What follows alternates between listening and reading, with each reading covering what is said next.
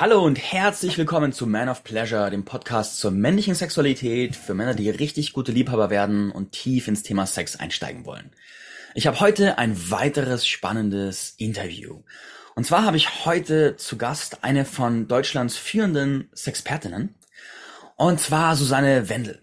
Und Susanne hat sich die Frage gestellt, was machen Menschen, die außergewöhnlich guten Sex haben, gerade in Partnerschaften? Was machen die anders als diejenigen, deren Sexleben immer weiter einschläft.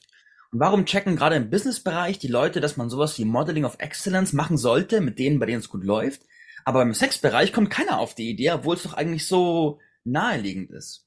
Also hat sie sich aufgemacht, diese Lücke zu schließen und hat über dieses Thema sogar eine Masterarbeit geschrieben mit dem Übertitel Life Changing Sex und hat die Erfolgsstrategien glücklicher sexueller Beziehungen sichtbar gemacht. Und sie ist eine gefragte Sprecherin und Expertin zum Thema Sexualität, bekommt regelmäßig Sextoys zum Testen zugeschickt und hat viele Kooperationsanfragen, hat mittlerweile eine ganze Reihe von Büchern veröffentlicht, unter anderem die Gesund gevögelt Reihe mit drei Teilen und die ich als sehr, sehr empfehlenswert und lesenswert empfehle. Ich lese gerade das Dreier und es ist so spritzig und lebendig, es macht richtig Spaß. Und ich freue mich jetzt total auf Ihre Expertise zugreifen zu können. Also herzlich willkommen, Susanne Wendel. Schön, dass du da bist. Ja, hi, guten Morgen. Vielen Dank, dass ich da sein darf. Das ist auch eine sehr spritzige Begrüßung. Ich glaube, wir werden jetzt sehr viel Spaß miteinander haben. Ja, das glaube ich auch. Hey, meine Einstiegsfrage an dich ist, ja. was hat dich denn zum Thema, zu der Expertise Sexualität geführt? Man fällt ja nicht vom Himmel und sagt, ich mache jetzt irgendwie Sex als Expertise. Wie ist es entstanden? ja, das ist, das ist eine längere Geschichte tatsächlich. Die hat äh, im Jahr 2006 angefangen. Und äh, zwar habe ich da äh, ein privates Thema gehabt. Also ich habe mich in diesem Jahr von meinem ersten Mann scheiden lassen und äh, habe dann für mich äh, beschlossen, wie vielleicht viele Frauen so Mitte 30 oder so, so, ey, jetzt will ich doch mal meine Sexualität mehr erforschen und mehr herausfinden, wer bin ich eigentlich, wie tick ich eigentlich. Und ich hatte schon immer so bestimmte Fantasien im Kopf, so mit Fetisch und BDSM. Und das war damals, als ich jung war, war das noch nicht so wie heute. Ne? Heute hast du das überall, aber damals war das halt noch nicht. Und in meiner ersten Ehe war das auch noch nicht so das Thema. Und nach dieser Trennung 2006 war ich dann neugierig und habe die ganzen Münchner Clubs unsicher gemacht. also ich bin, man muss sich das wirklich vorstellen, ich bin dann ganz alleine ähm, auf eine Fetischparty gegangen, habe mir also ein Outfit gekauft, todesmutig, bin ich in den Laden und bin dann auf diese Party gegangen oder ich bin mit einem Blind Date in einen Swingerclub. Also mein erster mhm. Swingerclub-Besuch war auch ein Blind Date. Wow. Ähm, das habe ich in meinem ersten gesund gevögelt Buch äh, habe ich das äh, sehr ausführlich beschrieben, diese Geschichten wie ich mich da äh, getraut habe, Dinge auszuprobieren. Und ich habe gleichzeitig äh, zu dieser Zeit eine Coaching- und Leadership-Ausbildung gemacht bei der Sonja Becker. Und ähm, ich war ja damals noch als Ernährungswissenschaftlerin unterwegs. Ne? Also mit Ernährung habe ich Bücher geschrieben, Gesundheit, Abnehmen. Ich habe damals viel für Apotheken gearbeitet und habe mich aber auch für Business natürlich interessiert. Ich habe da eine NLP-Ausbildung, hatte ich damals auch schon, deshalb Modeling of Excellence. Mhm. Ja, und ähm, da kamen also verschiedene Sachen zusammen. Diese private Erfahrung, dann die Coaching- und Leadership-Ausbildung, mein Hintergrund, mein Background als Ernährungscoach. Und dann kam eben äh, dieser Gedanke auf, ähm, die Sonja Becker hat mir dann gesagt, Mensch, Susanne, du könntest auch mal ein Buch über Sex schreiben, weil du schreibst spritzige, coole Bücher über Ernährung. Schreib doch mal ein Buch über Sexualität. Und das war so für mich so der erste Impuls, ähm, wobei das damals erstmal noch relativ weit weg war, das beruflich tatsächlich zu machen. Mhm. Also, weil ich habe gesagt, hey, ich bin Ernährungsexpertin, was habe ich mit Sex zu tun, außer dass ich es privat irgendwie gerne erforsche. Und es hat sich, ich habe mich aber dann getraut, Stück für Stück, und habe dann ähm, ein paar Jahre später das Buch Gesund gevögelt geschrieben. Und das Spannende an diesem Buch war eben damals, dass es kein explizites Fachbuch ist äh, oder so, so, ein, so ein explizites äh, Rat, Ratgeberbuch, mhm. äh, aber auch keine Erotiklektüre, sondern einfach in erster Linie meine eigene Geschichte und meine eigene Neugierde. Und das hat, glaube ich, das Buch so erfolgreich gemacht, ähm, weil ich damit sehr, sehr viele Menschen abgeholt habe. Also ich habe von vielen das Feedback bekommen, Mensch, Susanne, was du schreibst, das klingt wie meine eigene Geschichte. Also das haben mir viele gesagt. Und andere haben mir gesagt, wow, also wenn, wenn du dich das jetzt traust, ich traue mich das jetzt auch. Ich gehe jetzt auch mal ins Swingerclub oder ich, ich gehe jetzt auch mal auf eine Fetischparty. Und das war für mich damals so der, der Einstieg. Und es ist also erschienen 2012. Und äh, ich habe dann ab dem Zeitpunkt mich äh, intensiv weitergebildet, auch im Bereich von Sexualität und habe da alles Mögliche ausprobiert, gelernt, gemacht und habe dann ähm, mehr oder weniger durch Zufall erfahren, dass es sogar einen Studiengang gibt, nämlich die angewandte Sexualwissenschaft an der Hochschule Merseburg. Und da habe ich mich 2017 eingeschrieben und habe tatsächlich einen Platz bekommen. Und äh, habe dann also die letzten fünf Jahre an der Uni nochmal verbracht, habe also diese universitäre Sicht auch nochmal mitbekommen und habe da dann eben im letzten Jahr meine Masterarbeit geschrieben. Mhm. Und gleichzeitig aber äh, bin ich schon seit vielen Jahren eben in dem Bereich tätig, also mit, mit Büchern. Ich habe dann weitere Bücher geschrieben, insgesamt sechs jetzt mittlerweile, über das ganze Thema. Und ähm, halte Vorträge, Lesungen, Seminare und coache aber auch Paare. Also ich begleite Paare zu einer besseren Sexualität. Das ist super cool. Das heißt, du hast im Endeffekt, du hast eine Fähigkeit gehabt, das Schreiben, und hast auch den Mut gehabt, einfach zu sagen, hey, was du hast, ist, du hast deine Geschichte, du hast deine persönlichen Erfahrungen. Ja. Und du hast einfach den Mut gehabt zu sagen, ich schreibe jetzt ein Buch und es ist einfach, es ist genug, dass ich meine Erfahrungen habe. So, da war nicht der Anspruch, es muss jetzt irgendwie ein Lexikon sein, sondern es war deine Geschichte im Kern. Es ist die, die Geschichte im Kern und aber auch natürlich, ich habe auch damals schon viel recherchiert. Mhm. Natürlich, also es ist auch viel Wissenschaft in diesem Buch. Und es war halt meine Mentorin, die mich da empowert hat und ermutigt hat. Also das waren so die Anfänge. Und ich habe tatsächlich Ende 2006 meinen ersten Workshop gehalten äh, zum Thema Let's Talk About Sex und mhm. habe das einfach mal ausprobiert, wie das ist, wenn ich über Sex rede in einer kleinen Gruppe und das hat super funktioniert. Mhm. Und es ist ja heutzutage gibt es ja ganz, ganz viele Menschen, also gerade auch Frauen, die diesen Weg quasi gefolgt sind, den ich damals als Pionier, glaube ich, als Erste gegangen bin, weil ich war damals wirklich die Erste, die in dieser Art aufgetreten ist oder Bücher geschrieben hat ähm, über die eigene Geschichte. Deshalb steht ja auch hier auf meinem gesund gevögelt Buch hinten drauf, jeder redet über Sex, nur nicht über den eigenen. Mm. Das, mhm. ne, also heute gibt es viele, die über Sex reden. Es gibt viele Podcasts, ne? es gibt viele Bücher, es gibt Blogs, es gibt, es gibt ganz, ganz viel. Aber so vor, vor 10, 11, 12 Jahren war das noch was relativ Neues tatsächlich. Und ähm, heute ist es mein Hauptthema. Also ich mache mit Ernährung jetzt gar nichts mehr. Ich kriege ab und zu nochmal Anfragen vom Radio. Die rufen dann an, ja, wir haben Sie noch in unserer Kartei als Ernährungsexperte. Können Sie mir was über ungesättigte Fettsäuren sagen? Und dann sage ich immer, ja, das könnte ich theoretisch schon, aber mag ich jetzt nicht mehr. Mhm. Ich empfehle Ihnen Kollegin XY. Äh, ich bin jetzt als Sexualwissenschaftlerin unterwegs. Hm. Und ich glaube auch tatsächlich, also so wie ich den Markt überblicke, sind viele quasi erst im zweiten Berufsweg äh, auf dieses Feld gekommen. Also ich kenne jetzt nicht so viele, die das direkt machen, die Sexualität. Es macht ja auch Sinn, dass man da erstmal ein bisschen Lebenserfahrung sammelt, mhm. äh, bis man wirklich Menschen in diesem Feld begleitet, weil das ist schon sehr, sehr, sehr komplex. Mhm. Also das ist jetzt nicht simpel. Ne? Also wenn man jetzt sagt, okay, fünf Methoden der Selbstbefriedigung oder sowas, da kann man Sachen ausprobieren. Aber wenn es wirklich um Beziehungen geht, um Partnerschaften, ähm, oder dann vielleicht sogar heutzutage, was ja oft auch noch ist, so Partnerschaft mit mehreren, so offene Beziehungen, Affären, Polyamorie, das ist einfach sehr, sehr komplex. Mhm. Und äh, da bin ich auch tatsächlich der Meinung, also wenn man da wirklich eine fundierte Hilfe will, sollte man das lieber auch jemandem anvertrauen, der auch eine gewisse eigene Erfahrung mitbringt. Mhm. Ja. Genau. Ja, spannend, spannend, spannend. Jetzt hast du bald 20-Jähriges in dem Thema. Ähm, ja, ja, ein bisschen ist es noch, aber ja, 2006 ging es los, genau. Ja. ja. Was würdest du sagen, hat so der Mainstream, wenn ich jetzt mal den Mainstream zusammenfasse als einen Gedankenstrom, was sind so typische Glaubenssätze, gerade rund um Sex in Langzeitbeziehungen, was ja auch im Gesundgefügel 3 ein großes Thema ist, mhm. die einfach schlicht und ergreifend falsch sind? Ja, also ein wichtiger Mainstream-Glaubenssatz ist ja tatsächlich der, dass der Sex im Laufe der Beziehungen schlechter wird, dass er langweilig wird. Ähm, das ist auch durchaus bei vielen Beziehungen so, aber längst nicht bei allen.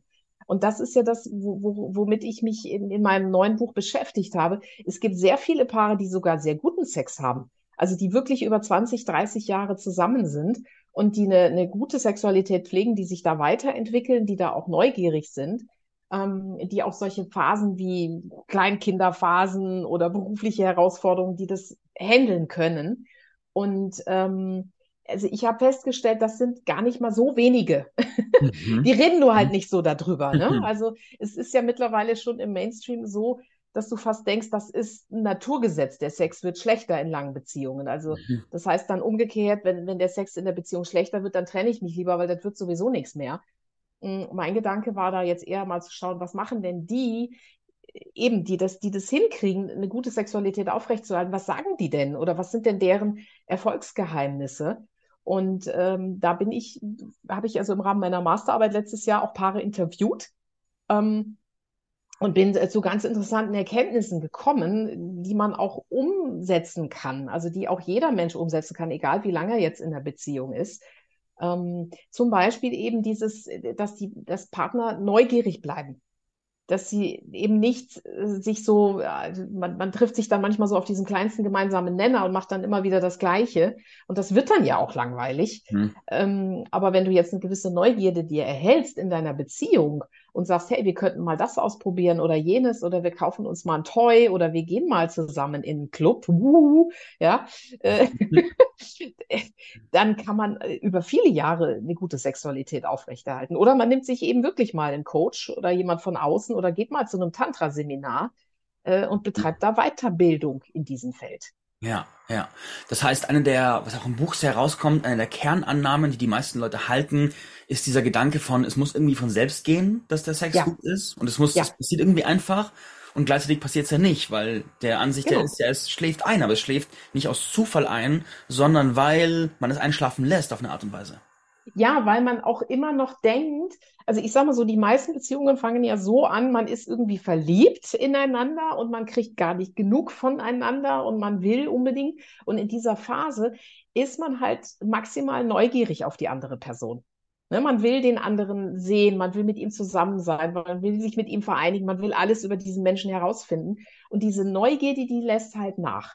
Und was dann passiert nach ein paar Jahren, dass man überhaupt gar nicht mehr neugierig auf den anderen ist und gleichzeitig aber erwartet, dass die damit einhergehenden Gefühle noch da sind. Mm, mhm.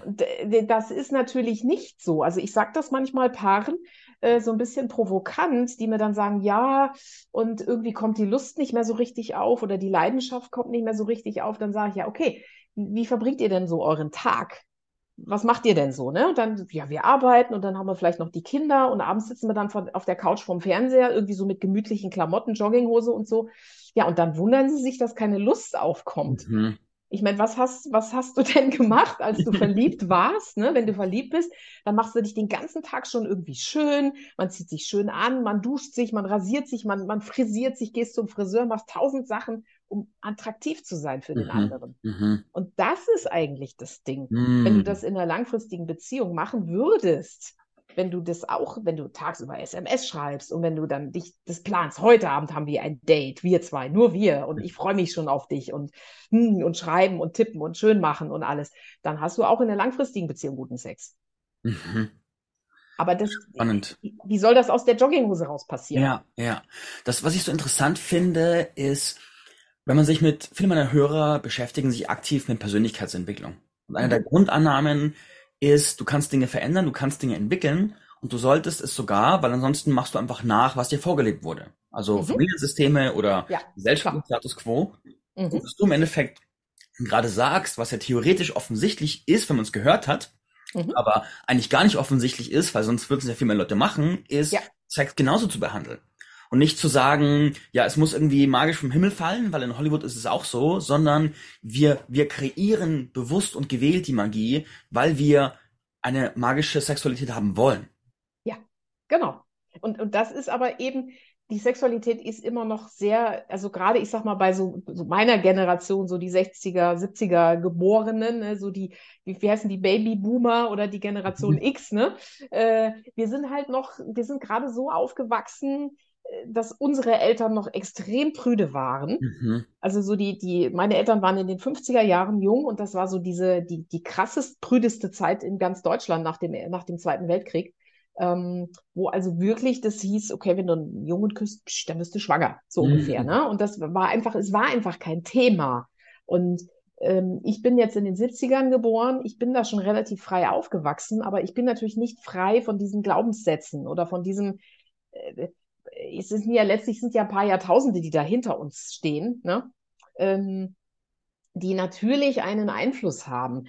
Und das kannst du nicht innerhalb von einer Generation einfach so wegwischen. Also ich stelle zum Beispiel fest, auch bei den jüngeren Menschen, jetzt so, so deine, deine Generation, so die 20er, 30er, da gibt es viele, die sind zwar sehr, sehr aufgeklärt, die wissen, wissen über alles Bescheid, aber sind im tatsächlichen Sex haben sehr, sehr prüde mm. oder sehr zurückhaltend mm. oder äh, sind dann auch eher so, hm, ich weiß nicht und mal gucken und so. Also das ist, äh, ich sage immer so schön, wir sind übersexualisiert und untervögelt. Und ähm, das ist so ein, so ein Thema, deshalb, du hast jetzt die, die Weiterentwicklung angesprochen. Mhm. Ich glaube, ich bin einer der wenigen Menschen und du ja auch und, und auch viele jetzt in deinem Podcast, die einfach verstanden haben, okay, das ist ein Feld, dem darf man sich auch mal widmen. Dem darf man Aufmerksamkeit schenken und zwar ganz bewusst und ganz bewusst auch mal schauen, okay, worauf bin ich denn da eigentlich neugierig? Was möchte ich denn da gerne erleben. Was es halt brutal unterscheidet von Business-Weiterbildungen ist, dass du in der Regel immer noch eine zweite Person äh, mit dabei hast. also man kann das nicht nur für sich alleine machen. Ja, du hast ja, mhm. mein Sex, wie gesagt, Selbstbefriedigung gibt es auch tausend Möglichkeiten, aber der Sex macht ja am meisten Spaß zu zweit. Und äh, das ist auch was, was ich oft feststelle, wenn ich mit Menschen arbeite, auch mit Paaren, es ist meistens einer, der will was und der andere ist da mehr so, hm, ich weiß nicht. Mhm. ja, also da hast du so eine, so eine Differenz oft auch. Also es, klar, es gibt auch die Fälle, wo dann beide wollen, aber oft ist es halt nur, dass einer diese Entwicklung will. Und dann ist nämlich die nächste Herausforderung, okay, wie gewinne ich jetzt die andere Person, dass die auch Lust kriegt? Ja, das würde ich gerne als Frage an dich weiterleiten. Wie mache ich das denn? Ja, das geht nur, das geht nur, indem du sie gewinnst, ja. Und das ist halt das, was ich mit den Paaren mache, wenn sie zu mir kommen. Ich gucke immer, wo ist denn die Neugierde von jedem Einzelnen?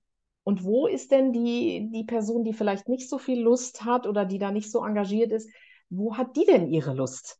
Weil es ist sonst, mhm. tatsächlich hast du eine Schieflage. Es geht, es geht dann, einer will und einer hat Lust und mm, ich hätte gerne mehr, ich hätte gerne was anderes. Und der andere fühlt sich dann irgendwann total bedrängt. Und dann fühlen sich beide schlecht, weil der eine fühlt sich die ganze Zeit falsch, weil er denkt, ist doch normal, Sex haben zu wollen. Und der andere fühlt sich bedrängt und denkt, ist es aber doch auch normal, mal keinen Sex haben zu wollen. Mhm. Und manchmal hilft es in so einer Konstellation, wenn du äh, mit, mit den Leuten was ganz anderes machst, was die beide noch gar nicht auf dem Schirm hatten. Also Beispiel, ich habe ein äh, Pärchen, über die ich immer gerne erzähle, die waren, ich weiß nicht, 25, 30 Jahre schon verheiratet zusammen, so ganz normale Sexualität, also sie hatten Sexualität, sie war auch mehr oder weniger befriedigend, aber der Mann wollte halt immer gerne mehr mhm. und die Frau nichts. und ich habe aber bei den beiden, ich habe dann mit denen Gespräche geführt und ich habe relativ schnell festgestellt, die gehen gerne auf Partys, die sind gerne unterwegs, die ähm, feiern auch gerne schon mal Fasching und ähm, habe ich denen gesagt, geht doch mal auf eine Fetischparty. Und äh, das war der Volltreffer, wow. weil, weil sie waren dann auf dieser Party und haben dort eine ganz neue Welt für sich entdeckt, ähm, die sie jetzt bis heute, also die sind jetzt mittlerweile echt fast jedes zweite Wochenende irgendwo unterwegs, fahren durch die ganze mhm. Welt auf Partys und haben das richtig als Lifestyle für sich entdeckt.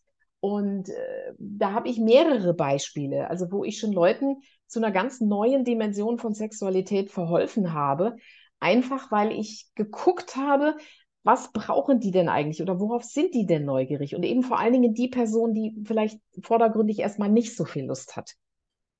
Das ist hochspannend. Ich muss auch gerade schmunzeln, weil ich komme ja aus dem Business Coaching. Und das erinnert mich ja. gerade so sehr an Hintergrundgedanken zum Thema Content Marketing, so wie kriegt man Leute dahin, ihren Content zu erstellen. Und wenn mhm. das Ritual dahinter etwas ist, was ihnen überhaupt nicht liegt und keinen Spaß macht, dann stellen sie sich in ganz vieler Hinsicht quer und wissen manchmal gar nicht warum. Aber es unbewusst ja, dann, ich will es natürlich nicht, weil es ja nicht gut ist, weil es nicht meins ist. Und du sagst quasi gerade dasselbe im Grünen über den Sex, dass ja. diese unbewusste, also wenn im Bewusstsein ist einfach nur, ich spüre es gerade nicht, habe keine Lust, ist gerade nicht da. Und ja. da ist ja auf gar kein so tieferes Bewusstsein, warum eigentlich nicht. Und ja. du halt so sichtbar machst, ist dieses, wenn der in deinem Buch hast du es auch schon betitelt, Sex worth wanting. Wenn der Sex kein Sex worth wanting ist, also kein Sex, der es wert ist, gewollt zu werden, ja. weil er so auf die Bedürfnisse und das Genährtsein anspricht, dann sagt das System natürlich so, nee, warum sollte ich das tun? Warum sollte ich genau. Sport machen, der nicht mir liegt, so ungefähr. Ja, ja, genau. Und das ist ja, das ist ja mein Ansinnen. Das sage ich immer in meinen Vorträgen. Die Leute haben dann so, das macht oft so Klick, Klick, Klick, Klick, Klick, weil man diese, diese Verbindung oft im Kopf gar nicht hat. Ja, das ist, und es ist ja auch so dieses, es ist halt auch, du hast mich nach, nach so gesellschaftlichen Glaubenssätzen gefragt. Es ist auch so ein Ding, ja, Sex ist normal, Sex ist gut, Sex ist gesund, Sex ist toll. Ja, aber was heißt denn überhaupt Sex? Mhm. Welcher Sex? Und da sind wir Menschen so brutal unterschiedlich ähm, das, das, das kann man sich gar nicht vorstellen, worauf Leute stehen mhm. und was Leute auch anmacht oder eben auch nicht anmacht. Ja. Und das muss man ja für sich auch erstmal rausfinden. Und das ist ja das, was ich gemacht habe was ich selber erforscht habe. Ich habe dann damals auch in, auf meinen Partys, da habe ich Sachen erlebt, wo ich gesagt habe, boah, das ist genau mein Ding und aber auch andere, die ich vielleicht so in meinem Kopf hatte, wo ich gemerkt habe, nee, das ist jetzt nicht so meins. Ähm, aber das muss man ja überhaupt für sich erstmal herausfinden. Mhm. Und wie gesagt, die Kunst ist halt immer, du machst es nicht nur für dich alleine. Du hast immer deinen Partner mit in Schlepptau. Oder natürlich, du hast dann mehrere Partner, das gibt es natürlich auch. Also ich kenne auch Beziehungen, ähm, wo Leute dann zum Beispiel ganz normale konservative Beziehungen haben und auch Sex haben, aber zum Beispiel das Thema BDSM, wenn sie da drauf stehen, das dann quasi auslagern mhm. und sagen, dafür habe ich jetzt einen Spielpartner, wo ich das ab und zu mal mache ähm, weil es mein Partner nicht mag. Das geht natürlich auch. Ne? Das, das Gute ist ja, heute kann man ja alles Mögliche machen. Mhm. ist spannend. Ich denke gerade an, an Sport. Es gibt Menschen, ja. die sagen von sich, ich mag keinen Sport. Und wenn man sie dann fragt, was für Sport sie schon probiert haben, dann waren sie quasi einmal im Fitnessstudio alleine und waren einmal laufen alleine und beides war keine gute Erfahrung. Also sagen sie, ich mag keinen Sport. Aber da ist eine riesige, weite Welt an Möglichkeiten, auch an Begleitungen, an im Teamsport machen, Gruppensport machen, mit dem Coachsport machen, wo ja ganz viel Variation drin ist. Und würden sie es kennen, hätten sie vermutlich ihren Stil gefunden.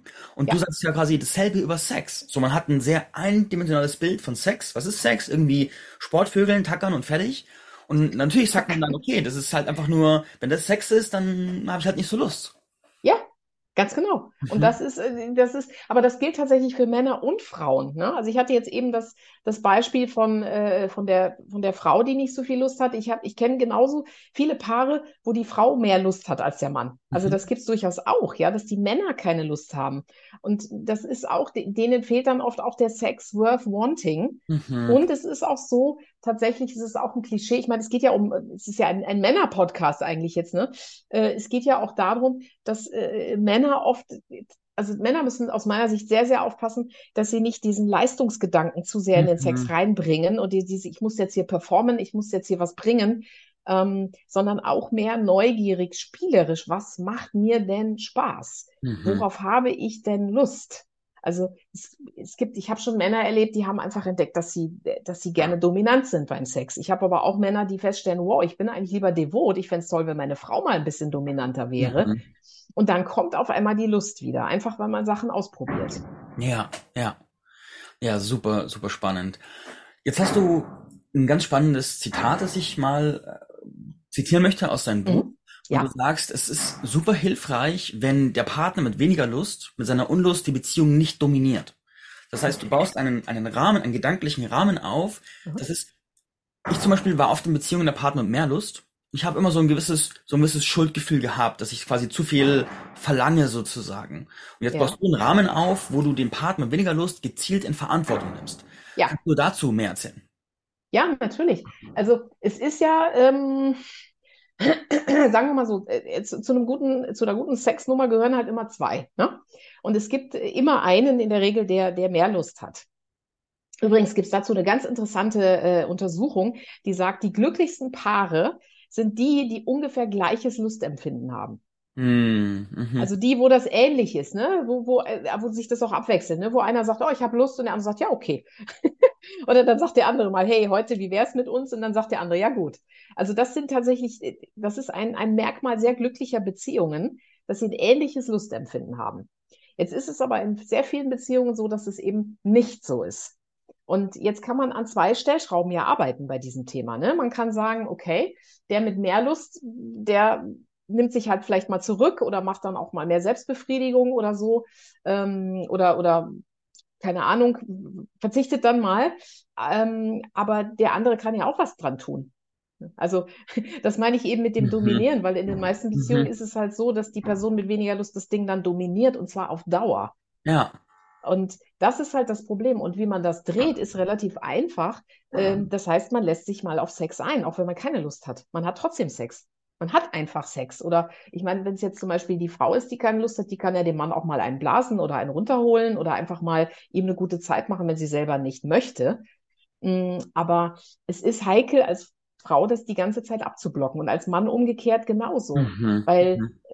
Äh, ich sag mal so, wenn, wenn du wirklich einen Partner hast, der einfach dem Sexualität wichtig ist und du blockierst es aber, dann kannst du dir sicher sein, der wird irgendwann fremdgehen. Mhm. Oder die. Mhm. Und dann ist das Geschrei hinterher groß, aber das mhm. ist ja mhm. abzusehen. Ja, das heißt, der, der Glaubenssatz, man sollte nur Sex haben, wenn man es 100% spürt, den vertrittst du nicht. Äh, nein, wer kommt auf so einen? Ich wollte einfach mal in den Raum stellen und gucken, was du dazu sagst. Um Gottes Willen, nein, im Gegenteil. Also ich sage eher, der Appetit kommt beim Essen. Und mhm. natürlich, klar, es gibt, ja. es gibt, es gibt Abende, Tage, da, da mag man einfach nicht. Mhm. Ja, wir sind ja keine Maschinen. Es gibt immer der, Kopfschmerzen, Müdigkeit, Stress, was immer. Nur, ein adäquater Umgang wäre, wenn, wenn jetzt zum Beispiel einer möchte, hey Schatz, wie wär's mit uns heute Abend? Und der andere sagt, oh nee, heute nicht, ich habe Kopfweh, dann sagt man, okay, alles klar für heute dann nicht, aber dann morgen. Dann nehmen wir es uns vor morgen mhm. oder übermorgen. Mhm. Dass man mhm. sich dann einen Termin macht und sagt, okay, ja. verschieben wir. Ja. Weil die Realität ist ja, dass, dass man dann ständig gegen die Wand läuft. Ne? Dann ist einmal Kopfweh, dann ist man, das andere ist dann zu müde, dann ist es zu Stress, zu stressig und das, das ist ja so eine, so eine Negativspirale in mhm. Beziehungen. Anstatt da auch professionell zu sagen, okay, gut, heute nicht, kein Problem, ja, aber dann plane ich es mal ein für nächste Woche. Das, ich ich mache das wirklich mit Paaren so. Ich sage denen, ihr müsst euch auch ab und zu mal verabreden zum mhm. Sex. Date, Stichwort Date Night. Ja. Ne? Ja, so wie, wie früher. Da habt ihr euch auch zum Date verabredet. Ja. Das kann man schon auch noch mal nach 20 Jahren machen. Ja, du erwähnst in deinem Buch ja auch sehr viel, äh, in meinen Worten, sexuelle Disziplin.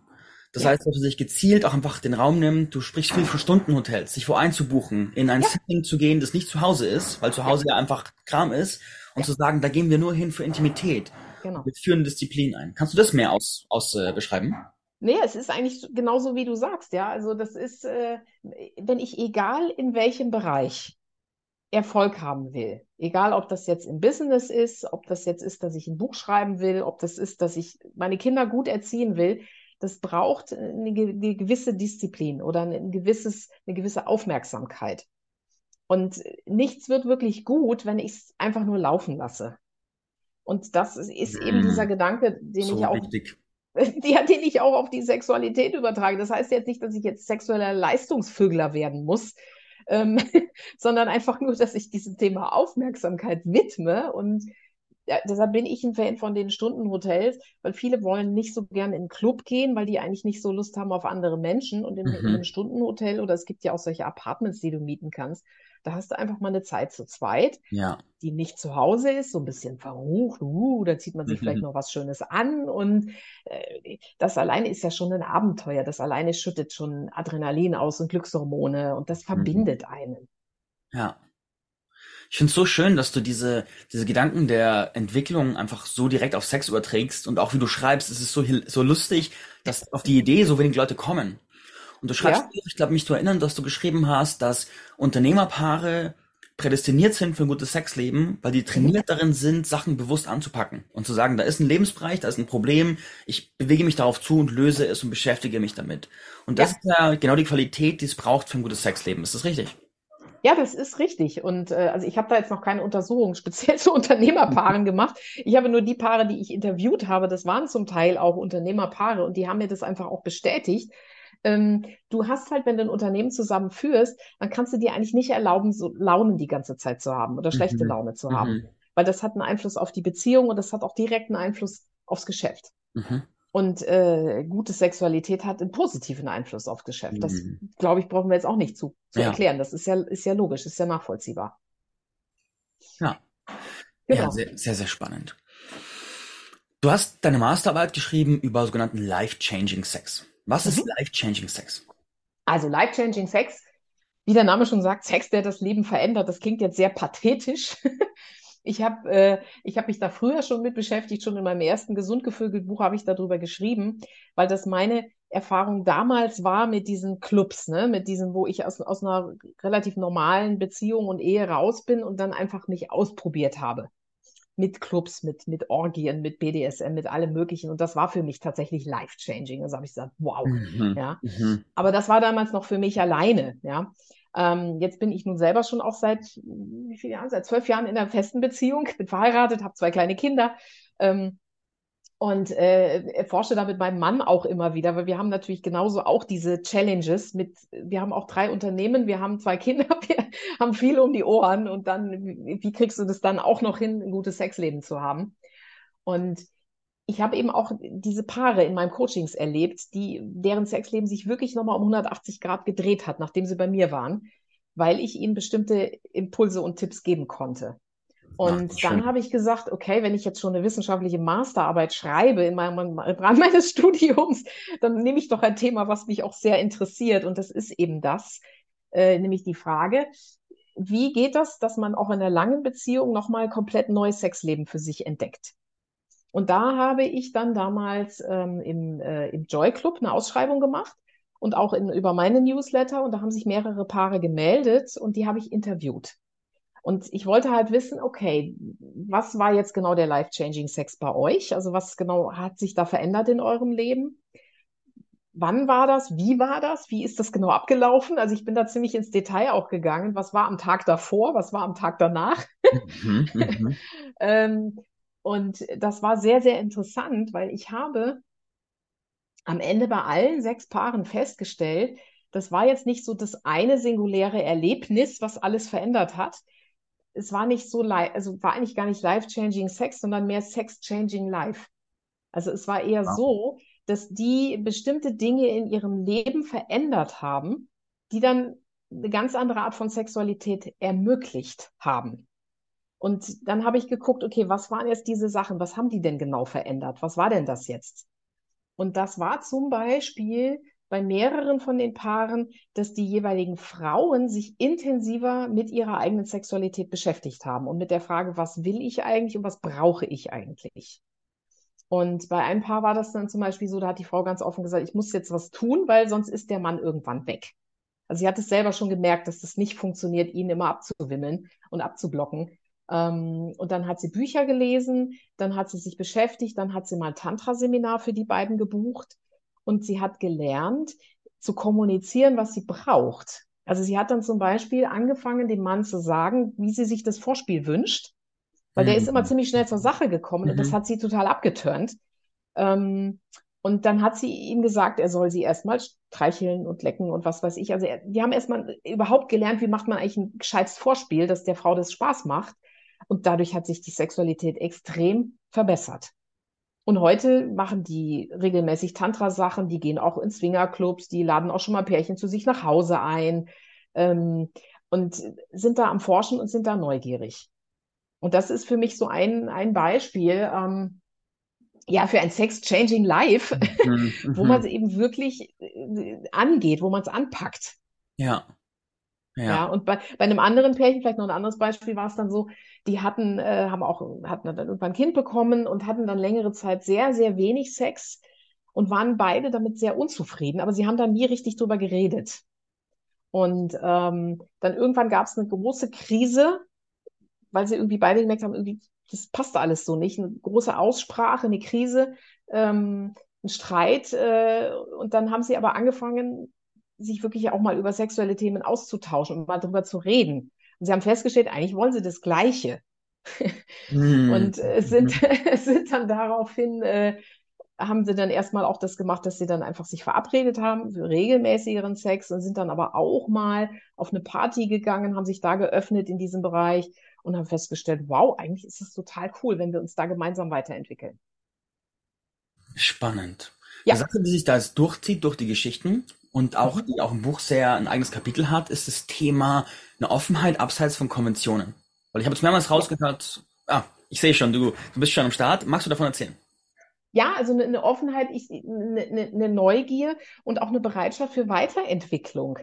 Weil es ist halt wirklich schwierig. Ich habe dann andere, manchmal auch andere Paare äh, in meinen Beratungen, ähm, wo ich dann merke, die sind überhaupt, also die, die haben immer noch die Erwartungen, auch mit 50 noch, das muss jetzt irgendwie noch so sein wie mit 30 und wundern sich dann, dass es nicht mehr läuft. Ist, äh, äh, so läuft es aber tatsächlich nicht. Ich meine, es, mhm. wir Menschen verändern uns, wir entwickeln uns, wenn dann Kinder zum Beispiel kommen. Das ist so ein einschneidendes Erlebnis für eine Beziehung. das ist was komplett Neues, ein ganz komplett neues Level. Oder wenn man umzieht oder je nachdem, wie sich das dann beruflich entwickelt, dann körperliche Veränderungen. Also ein Mann mit 50 kann nicht mehr so wie mit 30. Der hat auch vielleicht gar nicht mehr so viel Lust. Ausnahmen bestätigen die Regel, ne? Aber, aber bei den meisten Männern ist es so, dass ab 40 sowohl die, die Kraft ein bisschen nachlässt, die Manneskraft, äh, aber auch die Lust tatsächlich. Und mhm. äh, wenn man das einfach ignoriert und denkt, ja, wieso, das ging doch vor 20 Jahren auch, das funktioniert halt nicht. ja, da muss man dann mehr sagen, okay, wo stehen wir denn jetzt heute und ähm, wie können wir denn unsere Sexualität so leben, dass sie den heutigen Bedürfnissen entspricht, den heutigen Lebensumständen. Mhm, mhm. Ja, spannend. Ich will mal ein paar Punkte bis hierhin zusammenfassen. Ja. Einmal, guter Sex entsteht auf keinen Fall oder in seltensten Fällen langfristig von selber sondern es ist ein Thema, wo man sehr bewusst hingucken darf und bewusst wählen darf, ich will dieses Thema entwickeln. Ja. Zweiter Punkt ist, gerade der sexuell weniger interessierte Partner an der Oberfläche hat die Verantwortung für sich selbst rauszufinden, was ist denn für mich Sex worth wanting? Ja. Macht Sinn, wenn sich Paare bewusst zusammenkommen und bewusst beide für sich diese Frage stellen, was ist denn das für mich? Und dann auch, also könnte man sagen, dass es ein sinnvolles Verantwortungscommitment für eine nährende langfristige Beziehung ist, dass beide sich verantwortlich fühlen, für sich rauszufinden, wie funktioniert Sex für mich, dass ich ihn mag.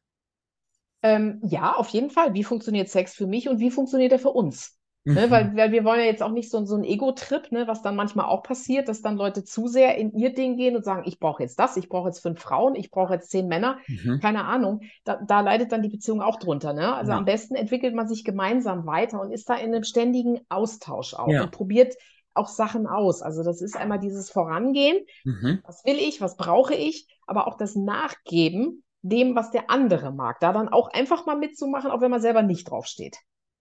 Hm, super interessant.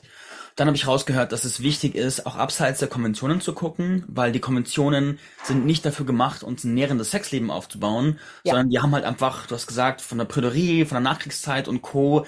Das ja. hat andere Zielsetzungen, aber nicht die, dass wir eine glückliche, lange sexuelle Beziehung führen. Das ja. heißt, über die dürfen wir uns erheben und wirklich ganz frei in die Frage gehen, was funktioniert denn wirklich für uns? Sind es nur ja. wir, sind es andere Partner, sind es Clubs, sind es Partys, Fetische, BDSM, Rollenspiele, whatever. Und da die tiefe Bereitschaft, über den Tellerrand weit hinaus zu gucken.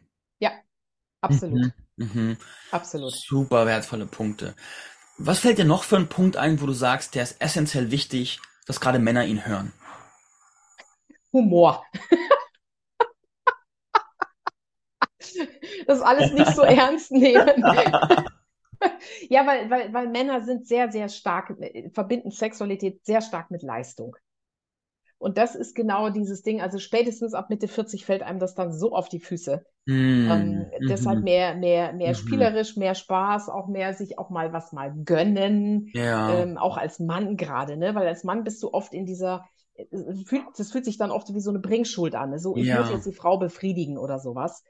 Ähm, du hast recht, du hast mir im Vorgespräch gesagt, du hast das Gefühl, es gibt gar nicht so viel Literatur oder so viel Informationen für Männer.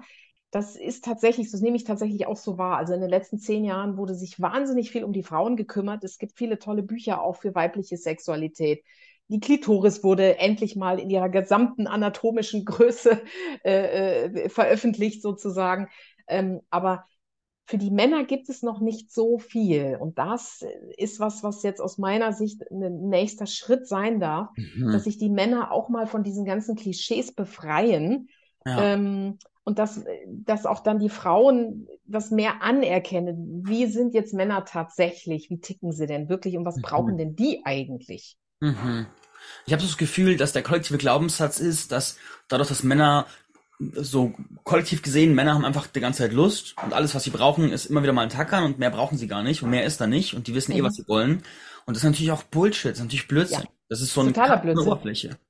Das, ja, nein, und das stimmt auch de facto nicht. Das mhm. stimmt einfach nicht. Also es ist tatsächlich so, dass viele Männer eben, dass sie es nicht anders lernen, ne, weil wir lernen das halt irgendwie so. Und ich sag mal, wenn man dann viel Pornos guckt, dann hast, hast du natürlich immer dieses Bild auch. Ich habe ja, ich weiß nicht, ob du mein, mein viertes Kapitel schon gelesen hast, meine, meine Erfahrungen mit, ähm, mit VR-Pornos. Bin ich gerade ähm, dabei?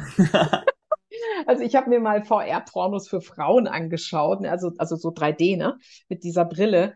Und fand das unheimlich faszinierend, weil als Frau, du siehst dich ja dann selber und wirst dann verwöhnt von Männern, von Frauen und das ist so, also es ist total sinnlich schön. Und dann habe ich mir mal ein Männer-VR-Video auch angeschaut. Dann bist du als Mann und stehst irgendwie nackt und dann kommt die Frau um die Ecke und nimmt direkt deinen Schwanz in den Mund. Mhm. Also da frage ich mich, wollen Männer das wirklich so? Oder gibt es nicht vielleicht auch Männer, die das auch mögen, mal ein bisschen umtütelt zu werden oder mhm. massiert zu werden oder mhm. irgendwie verführt zu werden? Äh, ist das, stimmt das eigentlich, was uns die Medien da ja, zeigen? Ja, Unfug. Also das Spannende ist, das Paradox, das ich bei mir beobachtet habe, ist, es hat gestimmt, aber nicht, weil es auf einem tiefen Level eine Wahrheit war, sondern weil ich selbst nicht besser wusste. Also die Idee, dass zum Beispiel meine Beine erogene, dass, meine Waden erogene Zonen sein können, ich ja. habe so viele Jahre gebraucht, um überhaupt auf die Idee zu kommen, weil es gibt ja kein Setting, wo das von sich aus irgendwie also ja. da kommt ja keiner und fragt, hey, wie erogen sind deine Waden? Das ist passiert nicht. ja, das ist natürlich, nein, das ist so. Und das ist eben, da, deshalb sage ich das, da braucht es auch mehr Aufklärung jetzt mal für, für, die, für die männliche Seite. Definitiv weil wir wissen es einfach nicht besser mhm. und die mhm. Frauen wissen es auch nicht besser. Ne? Die Frauen äh, sind dann auch immer gleich, ja, okay, muss ich einen blasen, mache ich. Nein, mhm. das geht ja mehr um dieses, um dieses Spielerisch und deshalb sage ich, Humor ist so wichtig, ähm, weil der, der Humor, der trägt dich letztlich auch durch dein Leben. Also ja. mit, mit 20 mag das auch noch so sein. Mit 20 ist bei Männern der Testosteronspiegel sehr, sehr hoch und die sind ja oft auch sehr schnell, kommen sehr schnell zum Zug, sehr schnell zum Orgasmus. Man will auch viel Sex. Das ändert sich aber sehr stark bei Männern im Laufe der Jahre. Und äh, deshalb, da braucht es auch mehr individuelle äh, Aufklärung oder auch in Bezug auf bestimmte Lebensphasen. Mhm, mhm. Ja, spannend. Du hast eine Sache im Buch erwähnt, wo ich dir noch Bühne geben würde, das näher zu beschreiben. Und zwar ging es darum, dass das Lustempfinden von Mann und Frau im Schnitt anders funktioniert. Und du hast da was zitiert, es waren, ich habe ungefähr Zahlen im Kopf. Ich, ich habe gelesen, dass ungefähr 80 Prozent der Männer so äh, gewissermaßen aus Sicht raus die Lust mhm. generieren und das ein spontanes Verlangen, ja. Mhm. Frauen, das bei denen anders ist. Kannst du das beschreiben? Ja, also es gibt äh, laut aktuellem wissenschaftlichen äh, Stand, äh, sagt man auch nicht mehr, spricht man eigentlich auch nicht mehr vom Sextrieb, sondern weil man sagt, es ist jetzt kein direkter Trieb wie Essen und Trinken, weil es ist noch keiner gestorben, der keinen Sex hatte. Es ist mehr eine, eine Appetenz, es ist mehr ein Verlangen nach Sex, was natürlich angeboren ist. Klar, sonst wären wir als Menschheit schon ausgestorben. Aber diese Appetenz, dieses Verlangen ist unterschiedlich gelagert. Und es gibt drei verschiedene Arten. Es gibt das sogenannte spontane Verlangen. Das heißt, das passiert sehr, relativ unwillkürlich. Also man sieht zum Beispiel was und kriegt Lust. Oder man man, also man sieht zum Beispiel einen Film, man sieht eine, einen kurzen Rock, eine nackte Brust, äh, man wird auf eine bestimmte Weise berührt und die Lust entwickelt sich. Und das ist tendenziell eher bei Männern als bei Frauen. Also mehr Männer haben dieses spontane Verlangen. Ähm, die meisten Menschen oder viele Menschen haben ein kontextuelles Verlangen. Also das heißt, aus einem bestimmten Kontext heraus entsteht die Lust. Also Beispiel, Pärchen geht nachmittags zum Einkaufen. Ähm, da ist keine Lust zwischen den beiden. Die, sind, die kaufen ihr Zeug ein, packen es in den Einkaufswagen, bezahlen es. Aber am Abend ist das gleiche Pärchen auf der Couch, trinkt ein Glas Wein, kuschelt, man fasst sich an und dann entwickelt sich die Lust. Ja, oder Beispiel, du, deshalb sage ich das, ne, Stundenhotel oder sowas. Du kommst in einen bestimmten Kontext und dann darf sich die Lust entfalten. Mhm. Und dann gibt es noch die dritte Form, und das ist eine sehr spannende, die ist halt häufiger bei Frauen, nämlich das sogenannte responsive Verlangen, Response, das ist die Antwort. Mhm. Also das heißt, dieses Verlangen entsteht erst in der sexuellen Situation. Also das ist so dieser Klassiker, ne? Nee, ich habe keine Lust auf Sex und dann fummelt man ein bisschen, immer noch keine Lust auf Sex. Und das ist dann das, wo dann leider viele Leute ja aufhören oder wo sie gar nicht weiterkommen. Ähm, aber das höre ich oft von Frauen, die dann sagen, ja, also wenn ich dann Sex habe, klar komme ich zum Orgasmus. ja, und klar macht mir das dann Spaß. Aber dieses dahin zu kommen, und das ist genau der Punkt, den ich eben erwähnt habe, wo es so wichtig ist, wenn jemand ein responsives Verlangen hat, dass er sich dann einlässt auf eine sexuelle Situation, dass er dann Sex hat, auch wenn er in dem Moment vielleicht kein Verlangen verspürt. Aber wenn man ja weiß, okay, das entwickelt sich dann, das darf sich entwickeln, dem dann auch eine Chance zu geben. Hm, super interessant. Also ich, ich, ich kenne die Erfahrung auch, so Partnerinnen zu haben, die diese Initiallust oder die aus sich kommende Lust nicht so haben. Mhm. Und wo dann, wo dann in mir die Erwartung war, also die Verknüpfung, wenn sie keine von sich aus kommende Lust haben, dann liegt es daran, dass sie mich nicht wollen. und dann aber zu verstehen, ah, warte mal, was, wenn das ein reagierender Motor ist, der Ja. einen Anschub braucht, um loszugehen. Genau. Genau. Und das, einfach das Wissen, das mentale Modell zu haben, ist ja dann auch total erleichternd, weil es ja auch Druck rausnimmt ohne Ende für beide Parteien. Absolut. Also ich habe ein Pärchen gehabt, äh, die auch diese Situation hatten, wo die Frau eben diese responsive Lust hatte. Die ist immer dann total abgegangen, aber sie dann da mal dahin zu bringen, das war irgendwie. Und der Mann, der hat sich dann total blöd dann gefühlt und falsch und schlecht und, und ich habe denen das aufgeklärt und da, das war der totale Aha-Effekt. Hm, so wertvoll. So, so wertvoll. Wow. Ja, jetzt haben wir lange gequatscht. Ja, ja, ja, wir haben viele, also es ist so, ich war auch gut vorbereitet durch dein Buch, weil ich da so viele spannende Sachen drin gelesen habe, die ich jetzt nochmal von dir hören wollte und du hast sie Ja. auch meisterhaft beantwortet. Also wirklich ein, ein Reichtum an Einsichten, die, die so, ich hoffe, dass viele Pärchen auch diesen Podcast hören. Ja, das hoffe ich auch. Ich teile ihn gerne auch und äh, ich empfehle ihn gerne auch. Und ansonsten natürlich gerne auch mein Buch lesen. Mhm. Ähm, da steht halt auch das meiste ja drin von dem, was ich jetzt gesagt habe. Ja. Wie kann man mit dir arbeiten und wie kann man mehr von dir erfahren? Also das, das erste sage ich immer, kauft meine Bücher, lest meine Bücher, weil dann seht ihr, wie ich ticke. Und dann könnt ihr sehen, ob ihr euch das vorstellen könnt, weil ich bin auch so, wie ich schreibe.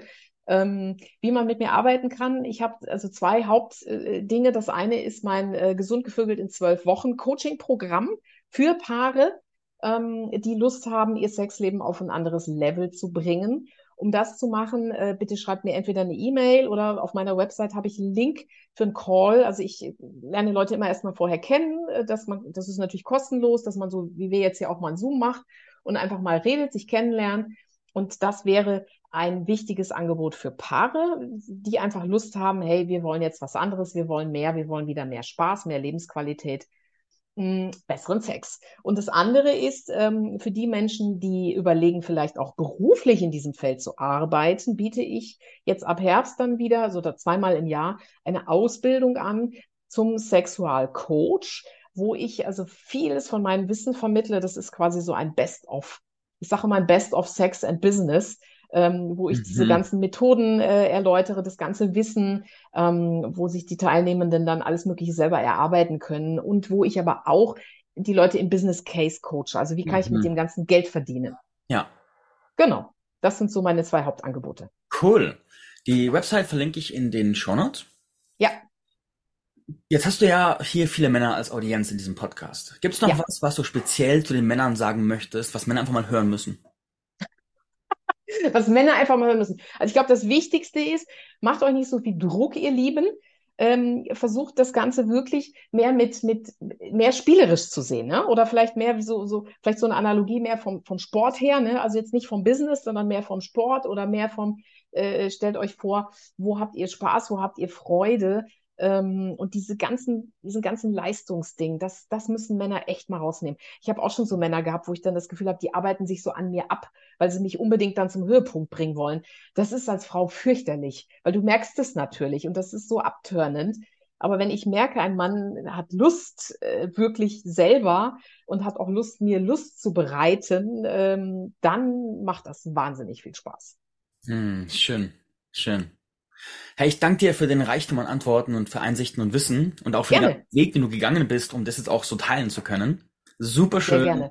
Cool. Danke, dass du da warst und danke an alle Zuhörerinnen und Zuhörer, die heute dabei waren. Wir sehen uns bald wieder, wenn es heißt Man of Pleasure, der Podcast zur männlichen Sexualität. Hey, bis Ciao, bald. ciao. Dankeschön. Bye. Bye, bye.